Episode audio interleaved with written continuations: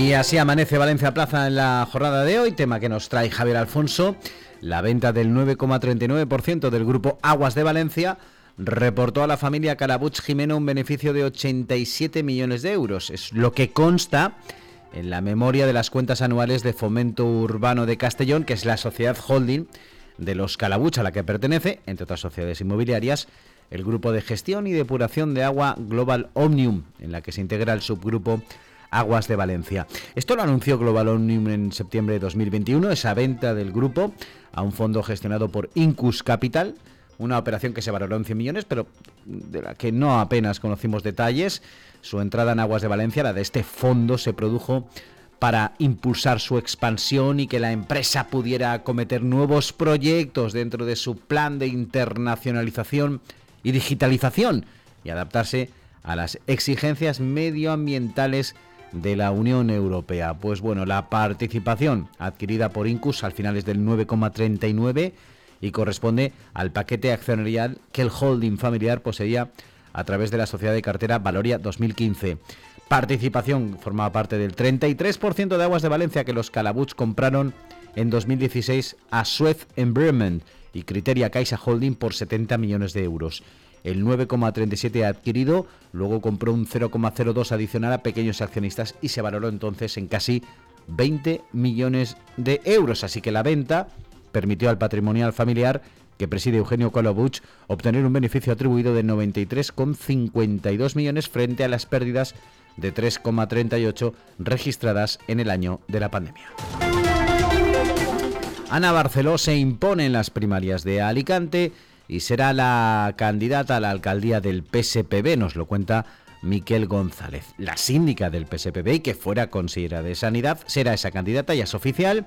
Se impuso en las primarias a María José Atsuar al cosechar 459 votos frente a los 205 de su rival. De esta manera se cumple el propósito y la candidata del aparato, avalada por el propio Chimo Puig, será quien disputará la alcaldía al popular Luis Barcala.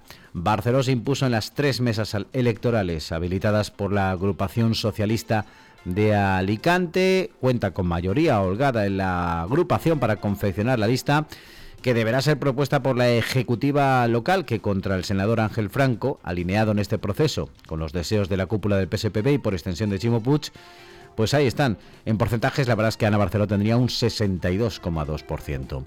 En esa clave orgánica socialista, Chimo Aguar nos cuenta que el periodo de elaboración de las candidaturas al SCORS se cierne sobre distintos partidos políticos y los plazos eh, que se aprobaron desde Madrid pues no convencieron a la dirección de los socialistas valencianos que lidera Chimo Puig que solicitaron poder presentar las candidaturas de los grandes municipios donde se gobierna más adelante. El motivo, el temor a los brazos caídos entre los concejales.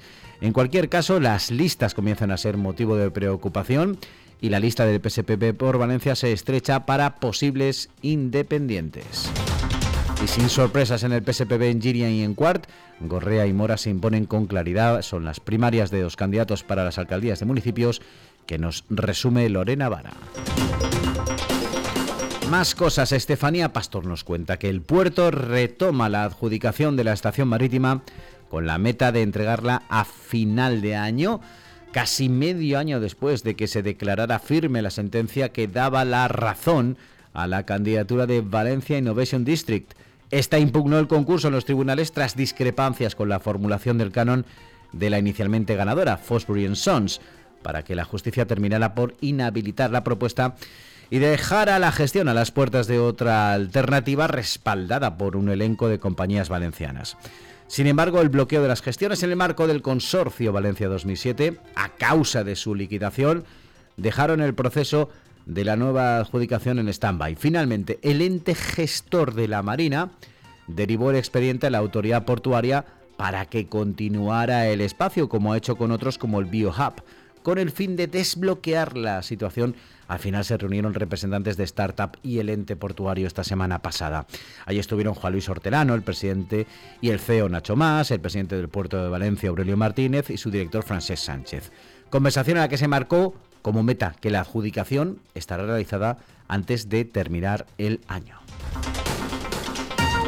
Estefanía Pastor también nos cuenta que la tecnológica principal 33 desembarca en Valencia y espera alcanzar los 100 trabajadores en 2023. La compañía rumana eh, de desarrollo de software busca personal técnico. En clave empresarial, Juan Corberá deja Deloitte y se incorpora a Angela Impact Economy, consultora de sostenibilidad liderada por Raúl Mir.